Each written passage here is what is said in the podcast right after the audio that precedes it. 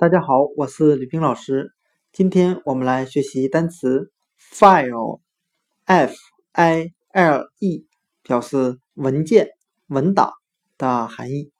我们可以用单词 film，f i l m，表示电影的含义来记忆单词 file，文件、文档。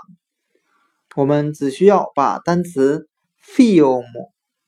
F I L M 电影里面的最后一个字母 M 字母去掉，换成 E 字母，就变成了今天我们所要学习的单词 file F I L E 文件文档。